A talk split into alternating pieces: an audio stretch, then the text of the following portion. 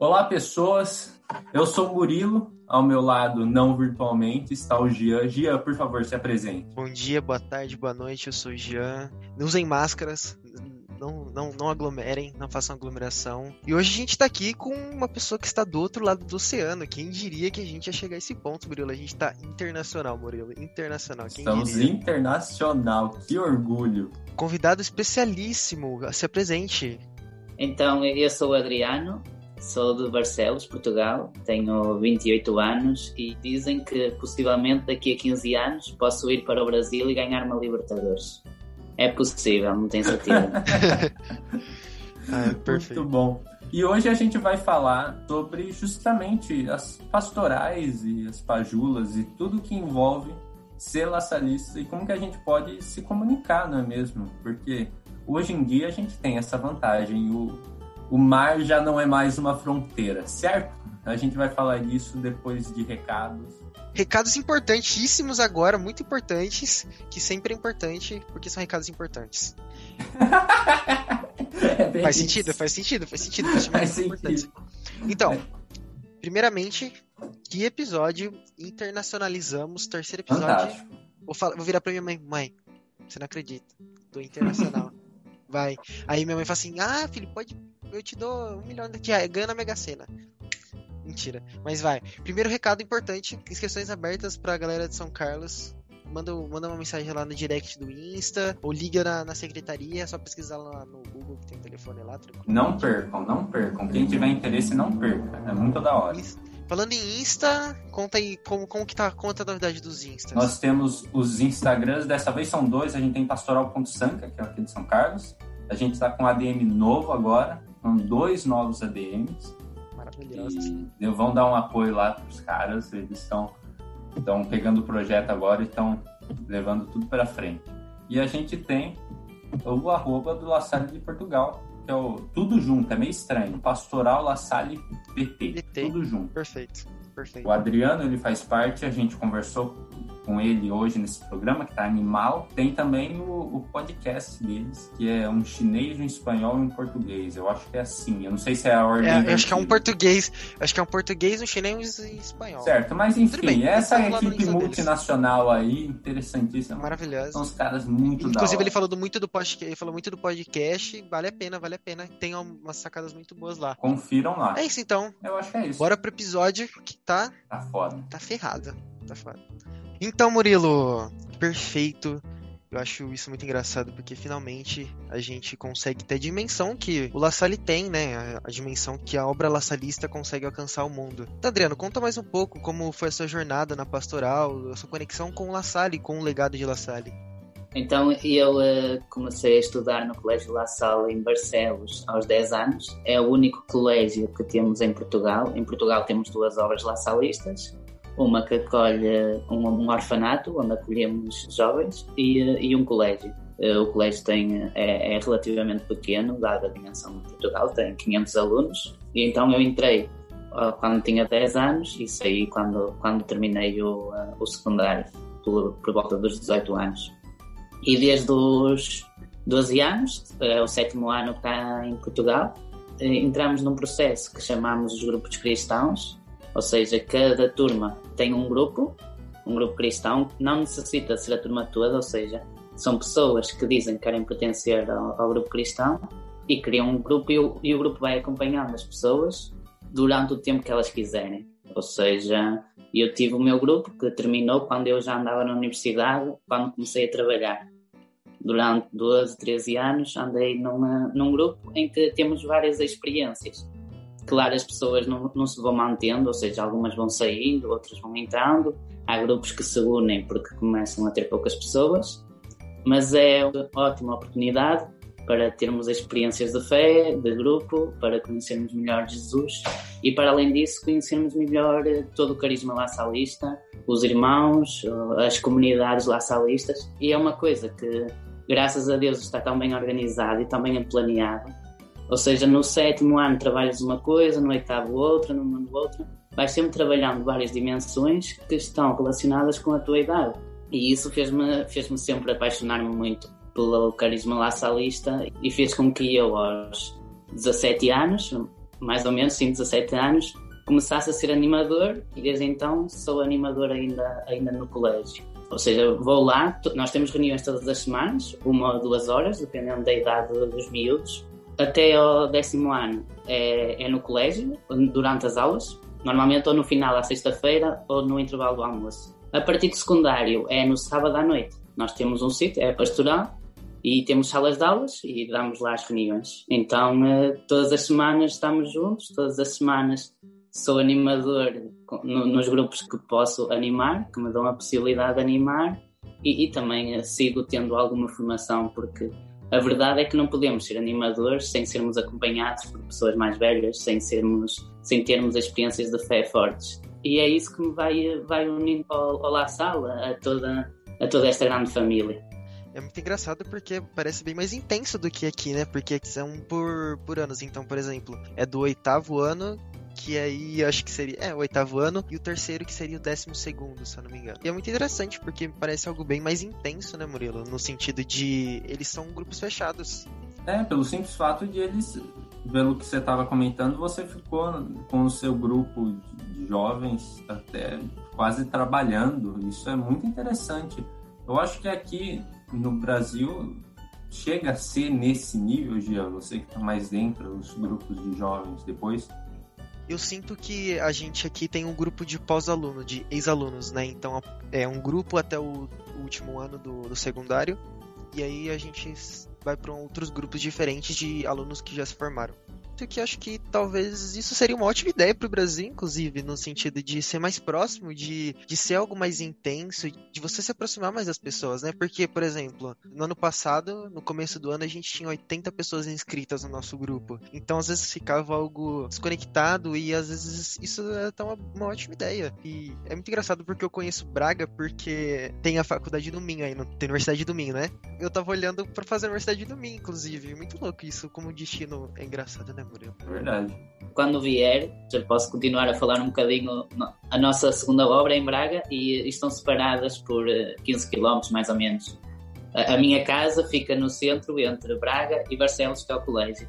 Por isso está à vontade. Quando vier, de certeza que pode ir até à comunidade e, e posso garantir que, que, conhecerá uma comunidade fantástica, muito acolhedora e, e, que normalmente, isto antes do Covid, nos juntávamos todos para jantar e há sempre cerveja no, no frigorífico, há sempre um irmão responsável por colocar cerveja no frigorífico. E caso você venha também para a nossa região aqui, está super convidado, você pode ter certeza.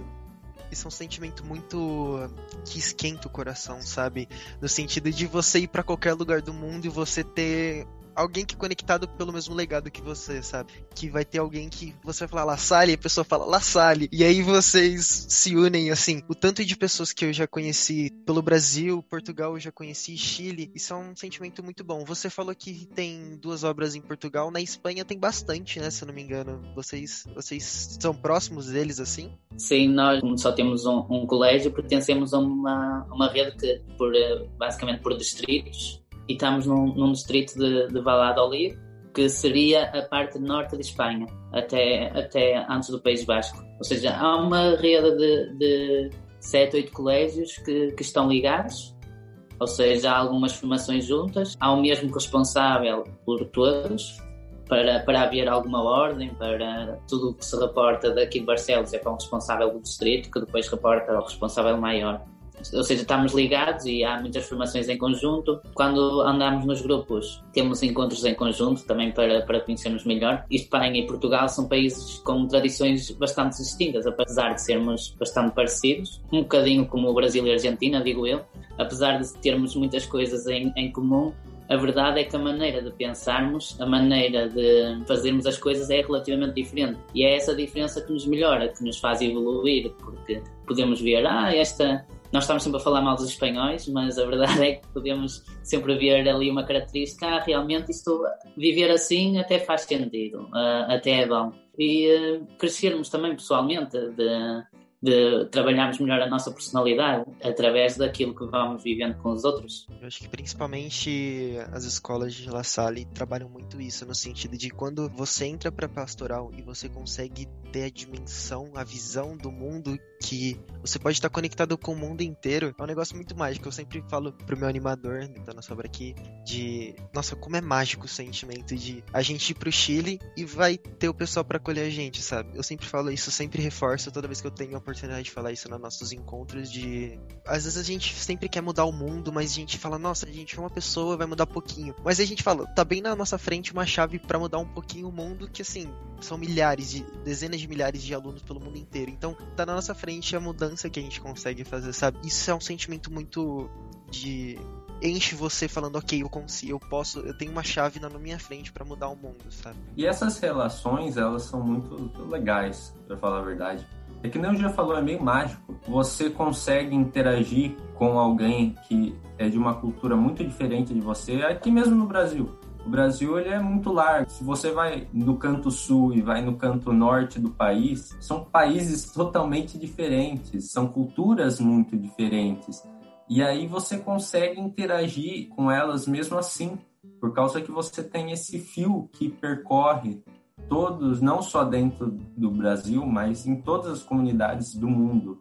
É muito legal. E eu fico imaginando vocês aí da Europa devem, pelo fato das distâncias serem um pouco menores, devem ter algumas experiências até mais intensas nesse sentido, de interagir com alunos totalmente diferentes, com cargas e histórias totalmente diferentes. Sim, eu diria que a verdade é que só temos relação com, com a Espanha apesar de, de, conseguirmos ter relação com a Espanha toda, mas também, lá está. Duvido que a Península Ibérica seja maior que o Brasil, por isso compreendo perfeitamente que uh, haja uma mistura maior no Brasil do que aqui, mas sim, também há norte e sul há sempre várias diferenças. Posso contar é, é a facilidade de, de, nós termos contacto com o fundador, com João Batista La Salle. No ano dos 300 anos, nós fizemos uma peregrinação em França, onde fomos visitando os vários sítios por onde o fundador passou. E lá está uma experiência que é fácil para nós termos. O caminho do fundador é muito fácil para nós termos e que gostamos muito, porque éramos cerca de 200 pessoas, era, era Portugal e Espanha, e, e fomos podendo fazer de autocarro alguns pontos do, uh, do caminho dele e, e, ver alguns sítios por onde passou, chegar lá e perceber também um pouco a grandeza da história de João Batista La Salle ir para um sítio nas montanhas para, para poder estar sozinho, para, para poder pensar no que estava a fazer e ver que o sítio é magnífico, eh, tem um, eh, um vale enorme atrás, um, tudo, tudo aquilo era mesmo, era mesmo bonito e, e pensares que há 300 anos João Batista La Salle tinha passado lá e tinha saído de Paris e tinha andado quase centenas de quilómetros para chegar lá, porque na altura dele andava-se muito a pé.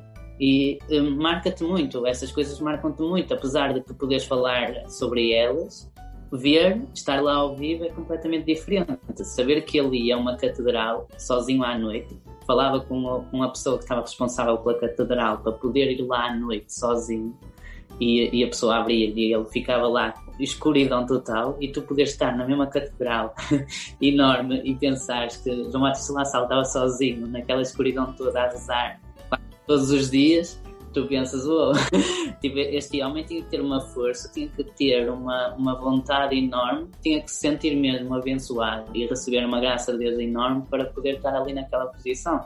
E, e, isto é a nossa facilidade. E o problema é que muitas vezes não anotamos, nem, nem damos quase como garantido. E quando tu podes ir de Portugal a, a França por 20 eh, euros, às vezes, um bilhete de avião. Ou seja, é, é, chega a ser ridículo. principalmente, é, isso mostra como às vezes a gente é focado muito no nosso universo da escola. Por exemplo, não sei como vocês de Portugal veem os outros laçales do mundo. Eu não sei como, sei lá, vocês faz, faziam alguma ideia dos laçales do Brasil, alguma coisa assim, ou você descobriu assim quando a gente entrou em contato? Eu sabia que havia muitas obras de laçal no mundo. No Brasil não faço ideia de como é, de como estão distribuídos, de quantos são. Basicamente sabemos que há em 80 e tal países mas o que é que há? Nós não sabemos ideia e também é muito. É, acaba por ser um bocado difícil de saber, de, de, descobrir sem ver, acaba por ser muito difícil de descobrir que, o que é que há, como é que as pessoas vivem, porque apesar de, de haver eh, em todos os países e sabermos da grandeza, a verdade é que faz toca-nos mais quando temos proximidade e, eh, e uma coisa é saber que no, no Vietnã há um colégio lá de sala Outra coisa é alguém contar-me, que eu conheço pessoalmente, que foi a um colégio no Vietnã e contar como é que as pessoas fazem.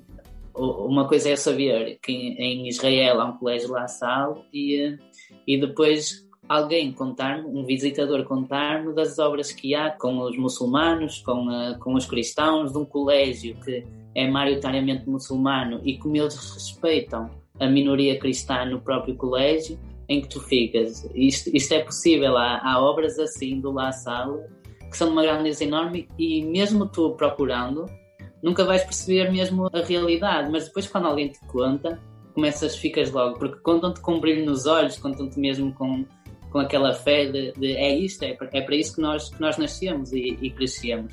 Imagino se for lá visitar, então aí sim será, é, será uma experiência completamente diferente. Um, Pronto, é isso. Eu conheço um visitador espanhol que, que costuma andar por, por várias obras. Uh, possivelmente já terá ido ao Brasil e, uh, e ele contava histórias sobre o, o no Haiti, quando, quando houve os terremotos e, uh, e todas aquelas catástrofes. E a forma como ele contava tudo ali sim realmente começas a conhecer. ali na, é naqueles momentos que tu ficas a, a, perceber a grandeza da obra. Quando ele contava de, na Venezuela passar fome porque não havia, porque o frango era muito caro, aí sim começas a perceber que, que há irmãos, irmãos por todo o mundo e há irmãos a, a contribuir para, para também pela grandeza da, da nossa associação, do nosso, do nosso carisma. É verdade. Mas olha, que legal, porque é, é aquela história antiga, né? É fácil falar, é difícil fazer. Então, quando as pessoas falam da história de La Salle, nas oportunidades que tem de falar, você consegue imaginar e parece que é muito fácil o fato de ele lá toda noite na escuridão ficar contemplando e estudando e refletindo. Mas eu fico pensando que vocês devem ter uma experiência muito legal do fato de ir presencialmente lá. Deve, você olha aquilo e você fala: Meu Deus, esse esse cara era muito foda, porque ele teve que fazer isso, ele foi, ele tinha essa garra, ele tinha essa força. Deve ser uma experiência muito legal. Eu acho isso, mais falando de mágica, é como quando você fala de La Salle, você tem um exemplo cristão, mas ele une, independente da sua religião, do que você acredita, isso é em prol de algo tão importante como educação. Porque educação, todos temos o direito de ter uma educação, independente de onde você mora, de qual a sua condição. E você percebe quando a gente, a gente fez um evento aqui na, no La Salle aqui da nossa região. E a gente não sabia que existia um filme sobre a história de La Salle. E aí um dos nossos irmãos que estavam aqui na região esse tempo falou assim: tem um filme e tal. Ele mostrou o filme pra gente. E por mais que seja um filme, ver como as escolas, quando as escolas pegaram fogo e eu vi aquela representação no filme, por mais que seja um filme super antigo, de muitos anos atrás, você conseguia sentir o peso ali na sua frente, sabe? Era um evento com pessoas com uma idade bem baixa, assim. E as crianças crianças todas falaram: Nossa, sim, as crianças sentiram isso, a gente sentiu isso, e como você falou da obra de Israel, é algo assim que há 300 anos atrás será que ele imaginava como muçulmanos e brasileiros e portugueses e espanhóis iriam mudar o mundo em prol do nome dele? É, é interessante, o exemplo dele transcende a própria religiosidade, né? É algo, algo muito interessante. Sempre que você tem um grande nome principalmente como é no caso do La Salle, que é um nome assim que é uma força do bem. É impressionante como esse espírito ele transcende qualquer crença. Assim, eu convivo com muitas pessoas na escola que agora a gente não está mais tendo aula presencial, então isso diminuiu bastante mas você percebe que pessoas que às vezes que nem têm tanta ligação com a obra, elas ficam em silêncio, ficam em respeito, por mais que seja só simplesmente ficar em respeito, aquilo toca por mais discreto que seja, aquilo toca a pessoa. É muito interessante esse poder do exemplo que ele dá e é o que permite que ele atinja, que nem vocês estão comentando, tipo, outros países, sabe? Atinge de igual forma. É muito interessante isso. E é uma rede gigantesca. Por exemplo, da forma que eu fui impactado por La Salle, meu pai estudou na mesma escola que eu estudo há anos atrás. E isso que é o mais interessante. Tipo, sem querer, o La Salle vai ligando milhões de pessoas. Eu tenho certeza que a vida dele já impactou milhões de pessoas. Por exemplo, a minha mãe que nunca estudou numa obra salista, eu já impactei ela por eu trazer ela para próxima da pastoral, entendeu?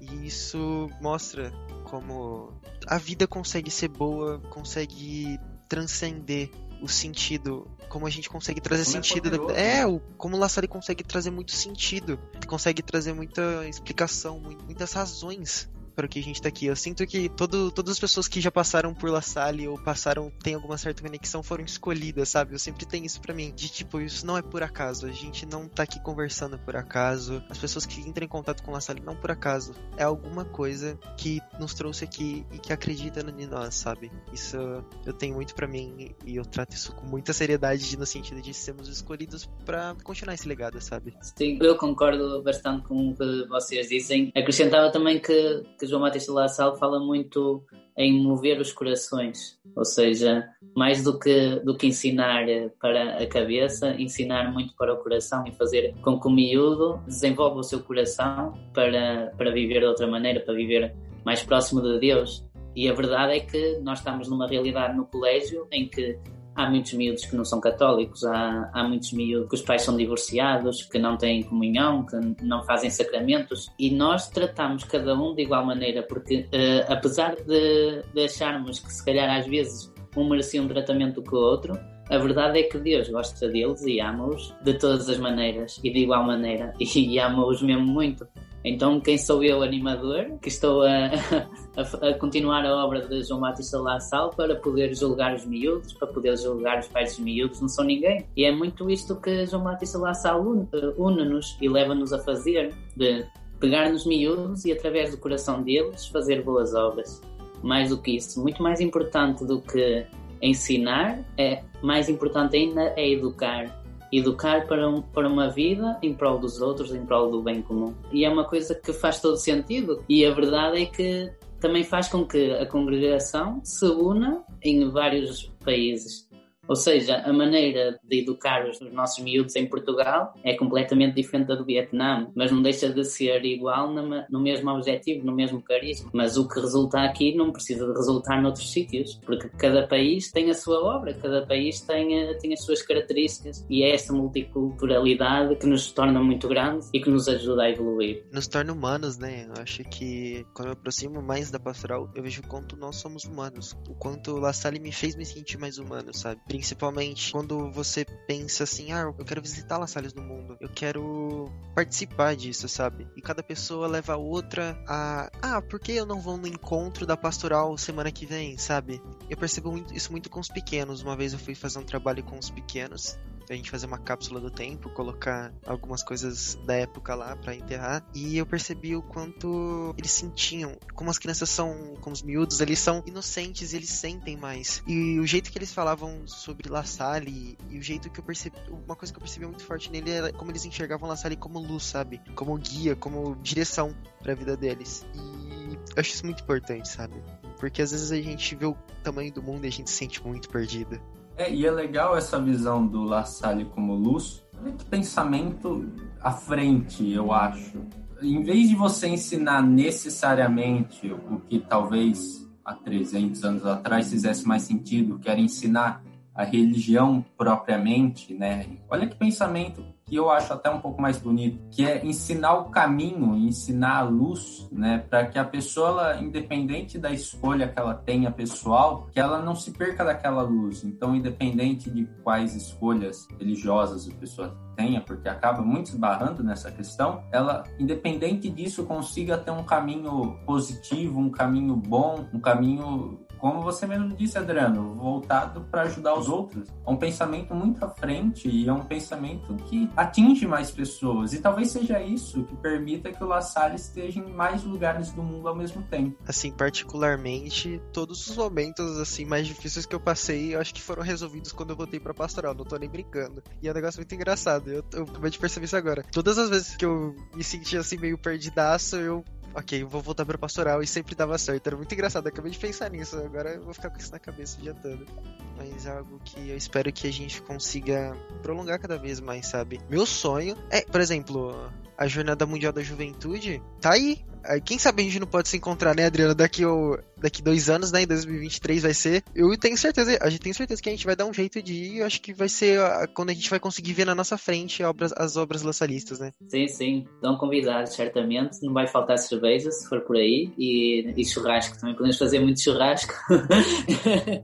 a, a, verdade é que temos por uh, hábito, e, uh, e é pena que isto tudo da Covid estraga um pouco este hábito de nos juntarmos sempre à mesa, porque é à mesa que se criam relações. Mais do que numa sala de aula, mais numa capela, que também é importante, também tem a sua importância, mas é quando nos juntamos todos à mesa, quando conversamos, quando bebemos, comemos, é quando aí que, que se criam realmente as, as melhores relações. É, não à toa a mensagem de Jesus muito, uma das partes muito importantes da vida de Jesus é uma ceia, né? É, esse poder de estar junto, comendo e dividindo a comida é muito, muito interessante. Inclusive, os últimos momentos que eu tenho presencialmente com a pastoral foram me sentando à mesa junto com os irmãos, assim. Eu acho que não, pelo menos pra minha parte, todos os irmãos que cozinharam, todas as comidas eram muito boas. Eu acho que devem ensinar alguma coisa lá pros irmãos, que as comidas dos irmãos são muito boas. Eu fiquei assim, felizaço. E eu percebo isso muito deles, de como eles levam a vida intensa, mas com uma fragilidade, mas não uma fragilidade ruim, uma fragilidade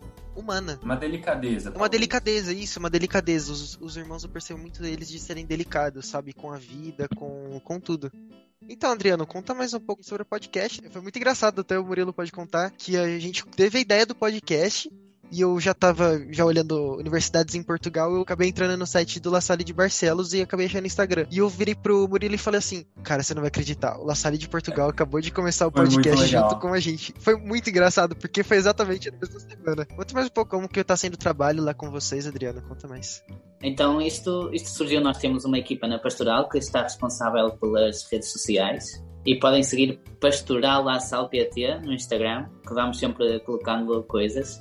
Por favor, sigam aí. Depois a gente vai colocar no final também o perfil. Sim, eu até posso fazer primeiro uma publicidade à página, porque durante a quaresma nós estamos a publicar pequenas histórias todos os dias, com palavras, com um desafio para o dia, e depois no, eh, na quinta-feira santa, sexta-feira santa e sábado santo, vamos ter eh, várias atividades pela Páscoa, ou seja, são todas online, por isso se se quiserem inscrever estão à vontade, está aberto a todos. Ah, que legal! Sim, exatamente, e porque nós, todos os anos, temos uma atividade que se chama Páscoa Jovem, em que nos juntamos numa casa e desde a quinta-feira até ao sábado acompanhamos o caminho de Jesus até a ressurreição. Então temos as, as várias Eucaristias, os momentos sagrados, como também temos catequeses e outros momentos além disso. E com esta situação toda da pandemia, estamos a fazer tudo online, já fizemos no ano passado, e este ano vamos fazer eh, de igual maneira, ou seja, com catequeses pela manhã e celebrações, ou à tarde ou à noite. E por isso, se se quiserem juntar a nós, depois também vai ser divulgado o calendário e pronto, se podem se juntar a nós. É, se alguém tiver curiosidade e quiser ver em detalhes, tem tudo no, no, Instagram que você passou, certo? Exatamente. Será publicado, quando estiverem abertas as inscrições, será publicado na, na bio, será disponibilizado um link mas nós vamos fazendo publicações a falar sobre isso, sobre tudo o que se vai passar. Por isso estão convidados a aparecer, se quiserem. Será tudo cheio de portugueses, por isso uh, não convém mandar piadas sobre os portugueses Não, mas é o que eu falei. Eu acho que vocês, portugueses, deviam fazer as piadas sobre os brasileiros, porque a gente. Cara, a gente não precisa falar, não precisa falar sobre isso. Tranquilo. não fala que eu fico triste. Não fala que eu fico triste.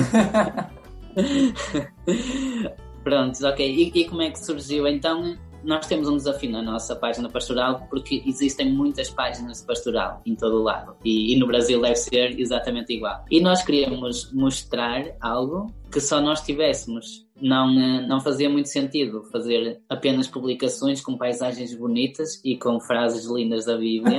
Verdade. toda a gente Pensada. E, e pensamos que não haveria nada melhor do que convidarmos pessoas para falarem da vida delas e, e da vida lá salista delas, que é aquilo que nós podemos oferecer e de mais bonito que temos. E que apesar de vivermos num meio até bastante pequeno, a verdade é que nem todos conhecemos tudo de todos e nada melhor do que uma conversa. O ideal isto seria um jantar, porque é ao jantar que, que, que estas coisas surgem, de, de, falarmos. Por isso também o tema de à mesa e de ser também uh, três personagens, porque sou eu, o Adriano, que é tratado por chinês, porque eu o meu trabalho implicou algumas viagens à China. Um, hum, uh, legal. Sim, um irmão do La Salle que está em Espanha, que é português, mas está em Espanha a estudar, por isso é o espanhol, e há o português, que é o La Salista convidado, que, que traz tudo, basicamente. Nós só fazemos. Ah, que legal!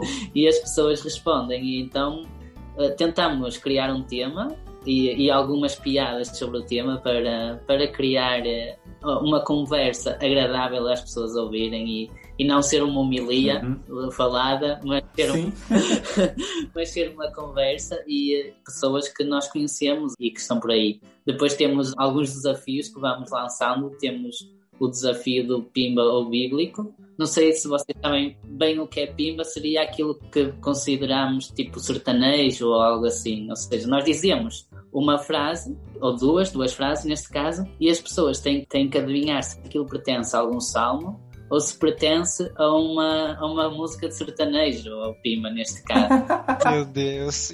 Genial, genial, genial, Nossa senhora, essa ideia é muito boa, porque. Muito boa. Olha, parabéns. Que legal! Sim, porque há muitas parecidas, é difícil, não é, não é fácil. que legal! Eu vou, eu, vou, eu vou colocar aqui na minha lista pra assistir isso. Quem diria que é possível fazer a relação entre um salmo e uma música sertaneja? muito bom, muito bom, muito bom. É, pronto, e, e, e, temos, temos feito algumas entrevistas, claro, nem é sempre fácil gravar, mas, mas vamos tentando desvendar sempre, sempre um bocadinho de, de cada pessoa, que é o mais importante. E, e a verdade é que temos tido alguma recepção, temos tido várias visualizações e só o facto de uma pessoa poder conhecer algo sobre outra pessoa já nos, já nos enche o coração, já nos diz missão cumprida, já, já está feito. Uhum. A gente fala muito isso também, a gente comentou muito sobre isso ano passado também. Mas olha que interessante, cada um à sua maneira, acho que as ideias acabam na prática sendo muito parecidas. E por mais que nós não tivemos essa ideia genial de comparar salmos a músicas, que eu achei fantástico, a gente também está trazendo pessoas e ideias para o nosso programa que a gente nem conhecia direito. O último programa, por exemplo, foi muito interessante. A gente trouxe uma, uma organização aqui da nossa cidade, é uma organização universitária, que eles fazem uma operação para ajudar o Natal de pessoas mais carentes, né? Então eles fazem várias arrecadações de vários tipos, é muito variado o trabalho deles. Toneladas, assim.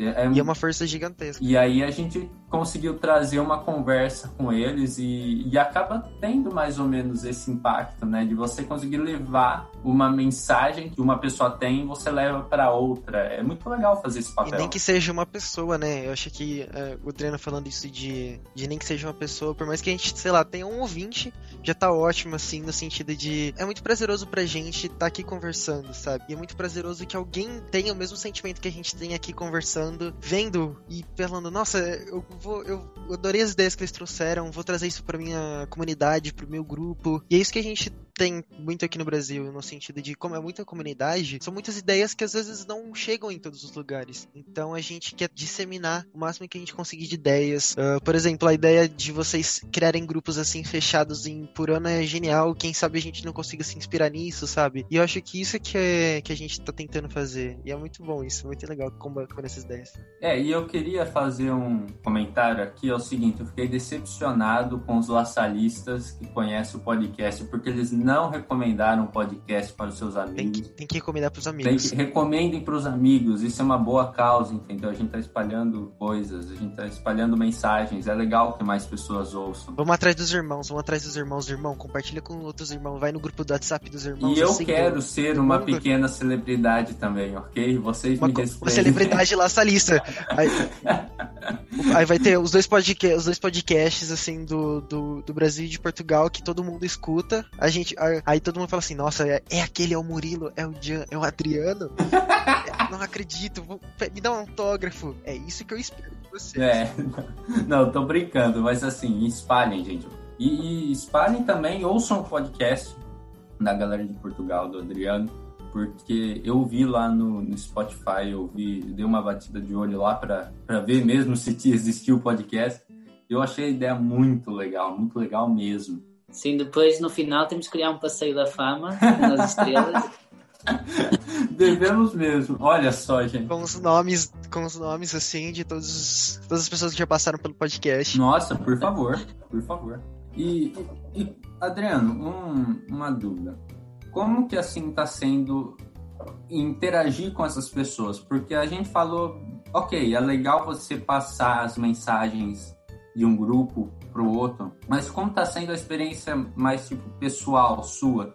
de interagir com pessoas que talvez você nem conhecesse. Por exemplo, nesse último podcast que a gente fez com essa operação universitária, né, que a gente chama de Operação Natal, eu não conhecia muito bem a, as duas organizadoras que a gente chamou para conversar. E foi uma baita de experiência pessoal foi algo muito enriquecedor. Como está sendo aí com vocês? Principalmente a visão do animador. É, com certeza. Primeiro, a, a, verdade é que, é que é um trabalho que acaba por ser um bocadinho difícil, ter que organizar tudo, ter que falar com as pessoas, combinar uma hora e, e nós temos temos uma experiência disso e isso também acontece aqui. E esquecer que tem um podcast para gravar e continuar dormindo, porque aconteceu isso é... comigo. Eu tava dormindo quando eu acordo, acordei meio-dia. Nossa, que sábado bonito. Meu Deus, eu esqueci que tinha gravação de podcast. Sim, é, esse é mais difícil, mas, mas, a verdade é que no fim é uma sensação de, de conforto, de, de trabalho, trabalho concluído e realizado uh, muito boa. Depois também a verdade é que nós não deixamos de falar com as pessoas, ou seja, nós conhecemos bastante bem as pessoas que estamos a entrevistar. A diferença é que nunca ficamos muito tempo a falar com elas, porque quando estamos todos juntos, às vezes falamos um minuto com uma pessoa, um minuto com outra, um minuto com outra, e quando estamos então todos a falar ao mesmo tempo, se estivermos todos reunidos, nunca vamos deixar que uma pessoa uh, fale muito sobre ela. E quando fazes um podcast em que, em que defines que estás 30, 40 minutos com essa pessoa, a verdade é que a, a conversa da pessoa vai fluindo. E quando começa a falar sobre a vida dela, vai fluindo muito melhor. E, hum, e tu não consegues. Primeiro, a pessoa não consegue mentir, porque está ali tanto no, na experiência dela. É verdade. Está ali tanto na experiência dela e ela não consegue mentir, porque enrola já por ali e, e vai falando da vida dela, que é o mais importante de tudo. E depois uh, há sempre uma sensação de isto não vai correr bem, uh, a pessoa não vai conseguir responder, vai dar respostas e depois vamos ficar todos calados sem saber o que dizer. E, e quando chega e começas a falar e a pessoa vai falando, falando, falando, falando e tu ficas, uh, correu tudo bem? nada disto, nada disto foi por minha causa, ou seja, foi a pessoa que fez tudo, eu não uhum. fiz nada, na verdade, na verdade eu não valho porcaria nenhuma.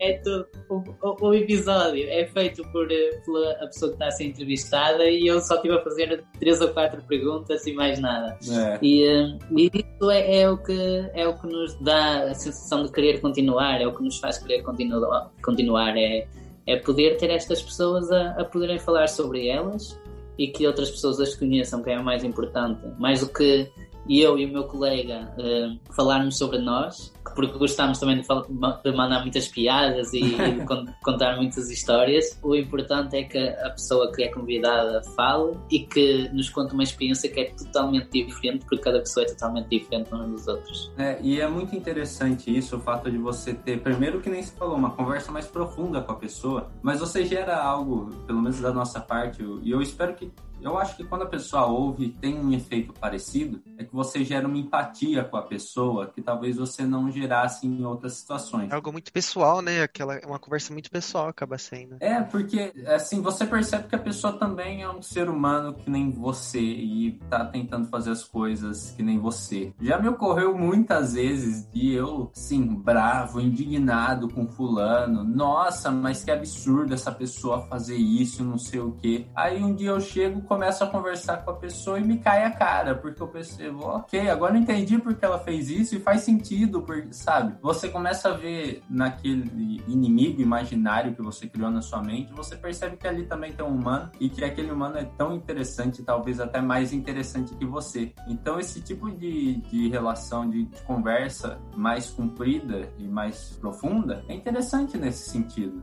Que a gente tá falando de vidas, né? A gente tá falando de pessoas. Toda pessoa tem uma história. Toda uhum. pessoa é complexa. Toda pessoa tem sua personalidade, tem seus gostos, tem sua... seus pensamentos. Então, sempre vai ter algo a aprender com qualquer pessoa que seja. Seja desde uma criança de 5, 6 anos até um idoso de 100, 100 anos, sabe? Isso é um negócio muito gratificante. É a gente ser ser humano, né? E principalmente em pandemia tá difícil ser ser humano, de sentir a humanidade. É mas a gente ainda. A gente sempre dá um jeito, igual podcast, a gente sempre dá um jeito de ser humano, né? Bem, eu acho que já falei muito. Não. Você é o entrevistado. Ah, não, dessa acha vez que a gente você... é que você tá falando. É, dessa vez Mas a gente tava é falando assim. Você que vai falar muito, você que vai guiar o programa. Não ter que cortar muita coisa. Mas... Não, acho. É que, é que a gente gosta de. A gente gosta disso, de. Às vezes a gente, sei lá, nem que o programa a gente grave uma hora e o programa a gente tenha 10 minutos. É algo muito mais é. pra gente. A gente, assim, de conversar, de criar laços, sabe? É que às vezes a gente vai, a gente vai com a cabeça, nossa, vamos gravar o um podcast, tem que ser isso, isso, isso, isso. E às vezes você acaba esquecendo que você tá gravando um podcast, você, você começa a conversar com a pessoa e se torna algo muito mais, sei lá, um, um papo, uhum. um papo assim de bar, um papo de restaurante que você é. encontra uma pessoa na rua e você conversa, sabe? Adriano, uma questão. Uh, você falou que você é animador, né, da, dos seus grupos, né, que você tá envolvido. Como que fazer o podcast tá mudando isso? Por causa que, ok, por mais que dois podcasts ainda estejam estejam começando, ainda estejam, né, seu, seus primórdios, como que isso está mudando, assim, as reuniões, uh, esse tipo de coisa?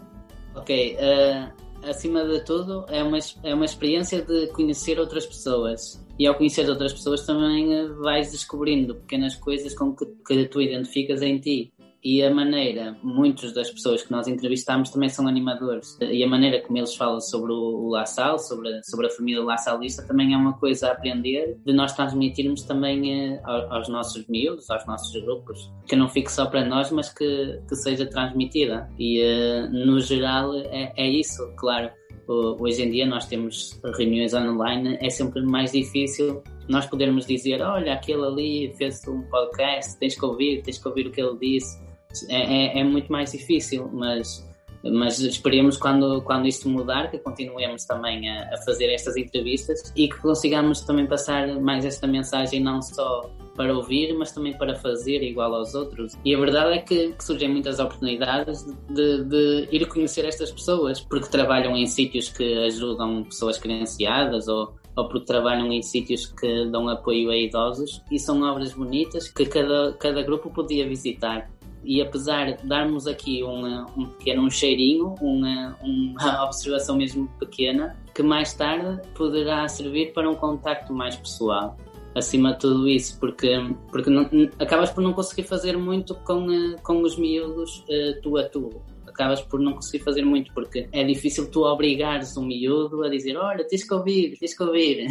Isso é, é muito complicado, principalmente quando são, quando são miúdos com 15, 16 anos que querem ver YouTube e gente a jogar jogos de computador, o que é assim um bocado estranho. mas uh, mas uh, a verdade é que pode ser que algum deles e, e, e, eu tenho miúdos que, que ouviram o podcast e, e gostaram e, acabaram por conhecer a pessoa e, e isso já, já muda um bocadinho.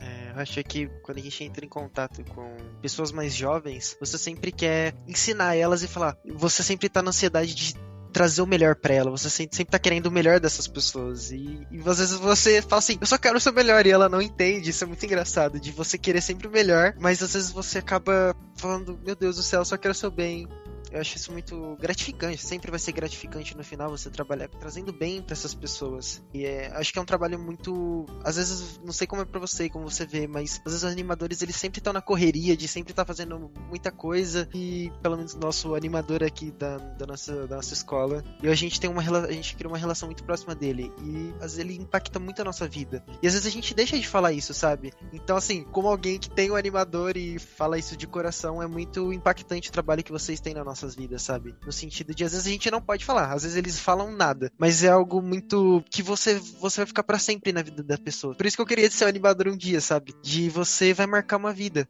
e essa vida vai marcar uma família. Esse miúdo vai ter uma família, sabe? E você vai impactar toda essa geração. E eu acho que quando você estiver no seu leito de morte, assim, falando, nossa, ufa, eu consegui, sabe? Ter aquele sentimento de, ok, eu deixei minha marca no mundo, sabe? Eu acho isso mágico. Eu vejo isso com uma forma, assim, impressionante.